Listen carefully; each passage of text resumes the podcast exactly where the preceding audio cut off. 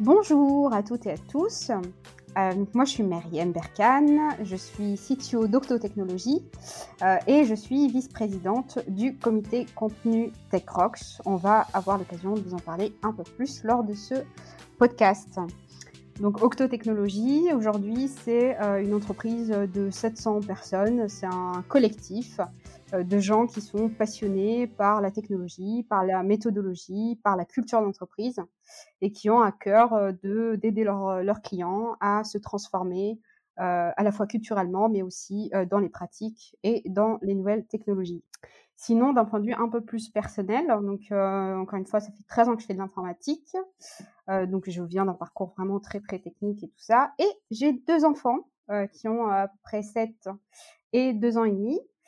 Et je dois avouer que depuis que j'ai des enfants, eh ben il y a des choses que j'avais apprises sur les dynamiques d'équipe, les interactions avec, avec, avec les autres, etc., que je dois revoir aussi avec mes enfants parce que parfois ça aide et parfois ça remet en question certains apprentissages. Ce podcast va être un petit peu particulier car nous allons faire un entretien croisé avec Guillaume Poster. Bonjour Guillaume.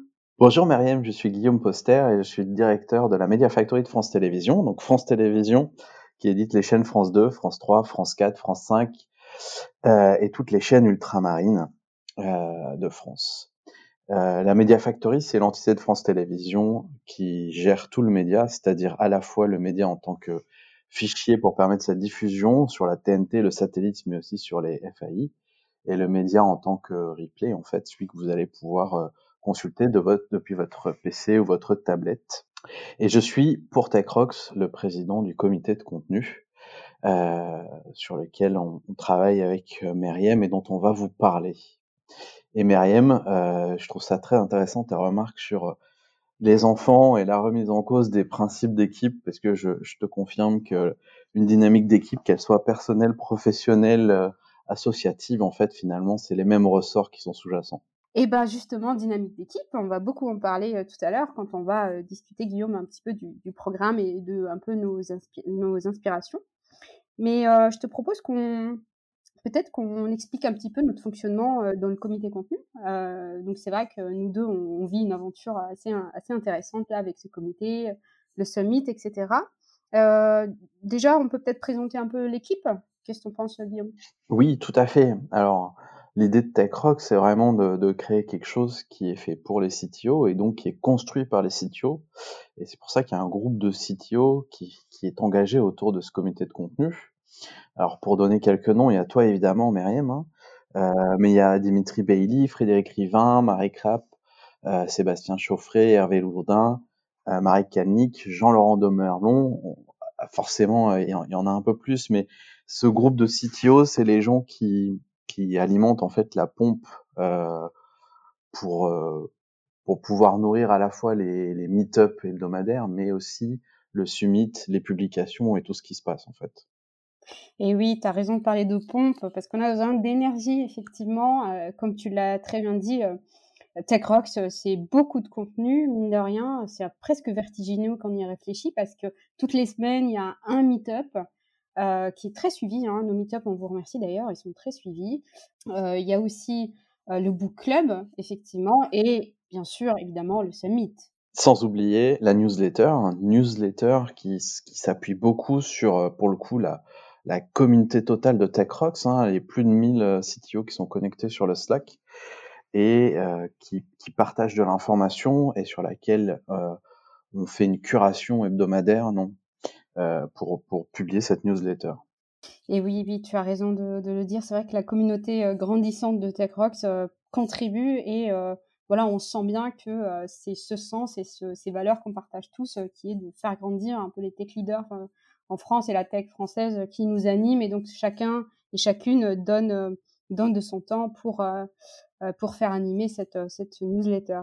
Du coup, toi, Guillaume, si on devait parler un petit peu de ton parcours, de, de ce qui t'a inspiré, qu'est-ce qui a fait que voilà, tu es chez France TV aujourd'hui, que tu t'y plais, est-ce que tu peux nous raconter un peu plus voilà, comment ton est arrivé là? Oui, alors moi, j'ai commencé j'ai envie de dire un parcours un peu classique euh, d'ingénieur en fait en automatique et informatique industrielle.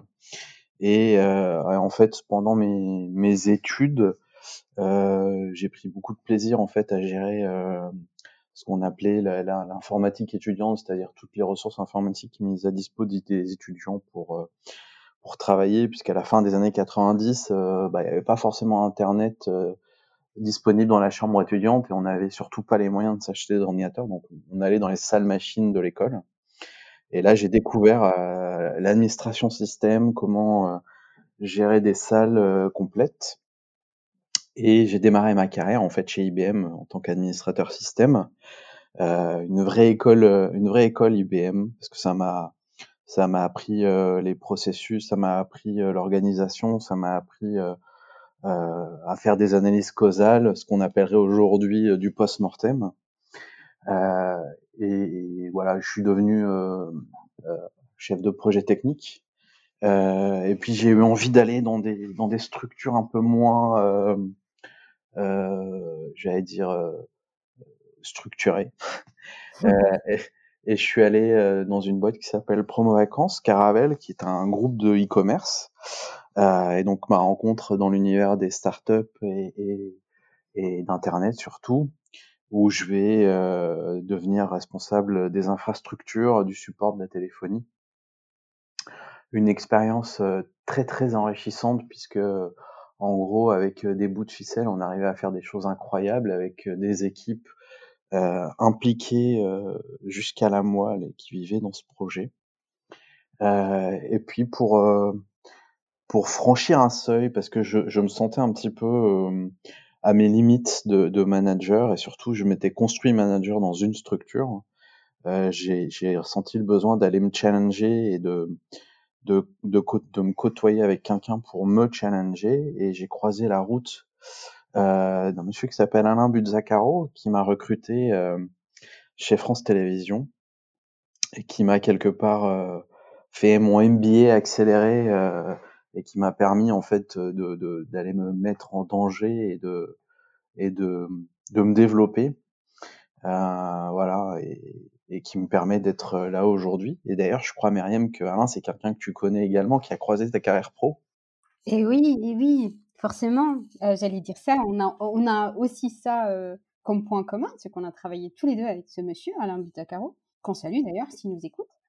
Et, euh, Effectivement, alors le challenge, c'est un super mot, j'aime beaucoup ce, ce, ce, mot et je pense que c'est aussi une, une, qualité, Guillaume, je sais pas si tu partages ce que ouais. ça avec moi, c'est, euh, je pense que les, les tech leaders là qu'on qu fait grandir et qui grandissent, euh, c'est en ça, en cette volonté d'aller se challenger un jour, euh, que tu as dit aussi se mettre en danger, j'ai beaucoup aimé ça. Je pense qu'on grandit aussi en se mettant en danger, en, en, en allant chercher le challenge, en, en, se confrontant à la, à la vie, à des expériences différentes. Et c'est super. Et c'est vrai que Alain a un discours euh, très très fort là-dessus aussi. Hein. Et toi, alors justement, comment tu, tu peux nous refaire un petit peu ton parcours et dans quel cadre tu as croisé euh, Alain? Oui, oui, bien sûr. Alors, du coup, euh, donc moi j'ai fait une école d'ingénieur, euh, donc vraiment dans l'informatique. C'était vraiment une volonté pour moi de faire de l'informatique. C'est euh, une passion. C'est une passion, ça a toujours été une passion.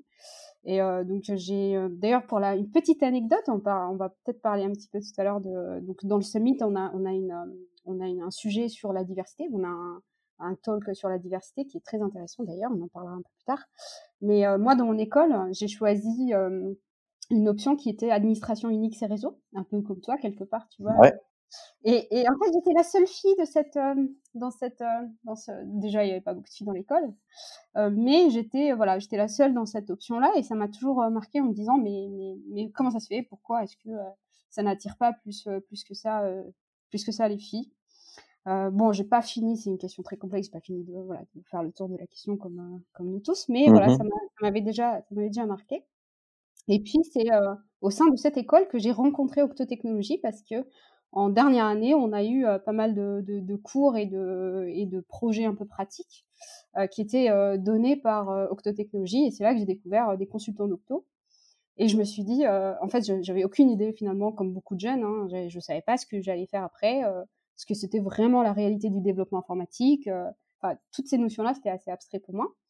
Et c'était super de, croiser euh, la route de, ces consultants-là, et ça m'a donné envie d'embarquer euh, dans cette boîte qui paraissait assez, à la fois très différente de ce que j'ai pu voir du monde du travail, et en même temps hyper challenging justement, toujours cette notion de challenge, de toujours voilà nous tirer vers le haut, toujours de donner le maximum, découvrir, très stimulant comme environnement.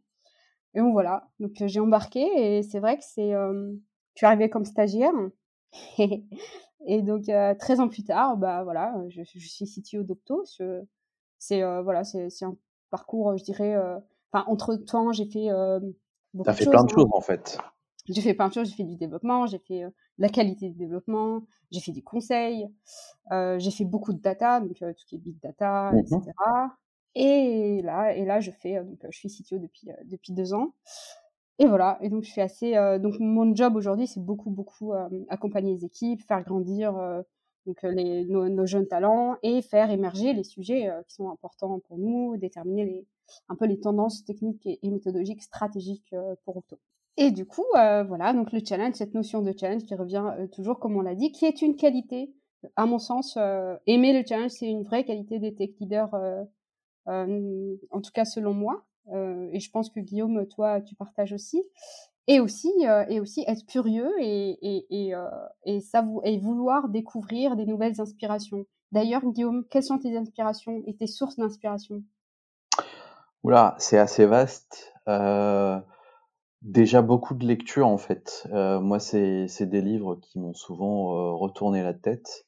on va dire que le premier qui m'a retourné la, tête, la tête, c'est The Goal, euh, le but en français, un livre qui parle de la théorie des contraintes et, euh, et qui m'a permis de, de travailler différemment sur l'organisation que j'avais euh, dans mon équipe d'exploitation chez, chez Promovac. et, et, et qu'en fait a été derrière a donné un petit peu ce mouvement DevOps. Hein, L'inspiration de The Goal aux États-Unis a donné ce mouvement DevOps et on, je me suis aperçu qu'on était beaucoup en fait à, à, appliquer ce modèle euh, différemment. Et puis derrière, quand j'ai vraiment, je suis vraiment allé chercher euh, en management, c'est euh, c'est David Marquet, Turn the Chip Around, euh, la manière d'inverser en fait ce management, de plus être un petit chef, mais de d'aider ses équipes à, à construire la suite et à être force de proposition et à les réimpliquer complètement, qui m'a vraiment retourné. Et c'est vrai qu'au quotidien, euh, il y a beaucoup de choses qui m'inspirent. Il y a, y a, des bouquins, il y a des vidéos, euh, il y a un peu tout ce tout ce qui s'est construit autour de TechRox en fait. Écouter un podcast, euh, voir une conférence. Euh, L'USI aussi m'a beaucoup euh, euh, donc le, le, la conférence qu'organise Octo. Alors bon, encore une fois, c'est un point commun, mais mais alors, se découvre en en parlant. Mais mais oui, l'USI pour moi c'était une conférence assez fondatrice pour, pour passer mon seuil de management et savoir que il faut pas rester focus que dans son secteur et il faut des fois aller regarder un peu à droite à gauche. Et, toi, Myriam, c'est quoi un peu qui a, qui a structuré comme ça euh, des choses importantes?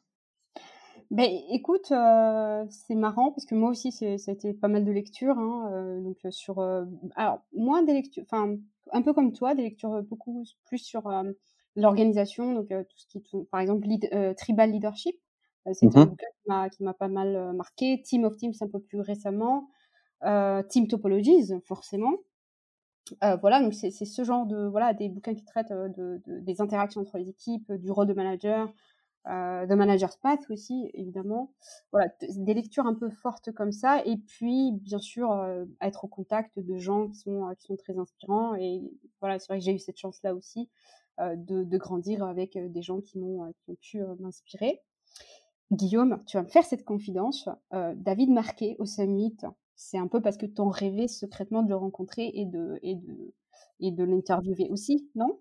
Ah, mais carrément. En fait, déjà l'an dernier, on l'avait approché pour essayer de l'avoir, mais ça avait été compliqué. Et donc cette année, c'est une, une, vraie fierté de pouvoir euh, le mettre en line-up sur le Summit, qui vienne partager euh, sa vision et surtout un, podcast incroyable avec lui. Euh, alors forcément, l'idée c'est pas de révéler son bouquin, c'est un teasing, mais mais l'échange qu'on a eu avant après le podcast était vraiment euh, hyper intéressant. C'est vraiment vraiment quelqu'un de de très très intéressant. c'est aussi ça la beauté de, de, cet événement, de ce summit, c'est c'est pouvoir partager avec avec nos avec les gens qui vont venir cet événement, qui vont venir vivre cet événement et ces moments-là avec nous, aussi nos coups de cœur, tout le travail qu'on fait depuis un an maintenant. Carrément. Sur ce programme, voilà, c'est, je pense qu'on l'a façonné aussi pour pouvoir inspirer et pour pouvoir ouvrir un peu les chakras aux gens qui qui viennent nous voir. D'ailleurs, quels sont tes autres, voilà, c'est quoi les, les, je sais pas, les deux trois vraiment même si tout le programme est génial, soyons honnêtes. Mais les deux, trois vraiment sessions qui te, que tu as envie de toi d'en parler aujourd'hui, euh, Guillaume? Bah, Alors, inévitablement, pour moi, il y a la, session avec euh, David Marquet. Euh, c'est vraiment. ça va vraiment être une conf hyper passionnante parce que David, David c'est un ancien commandant de sous-marin nucléaire de l'US Navy.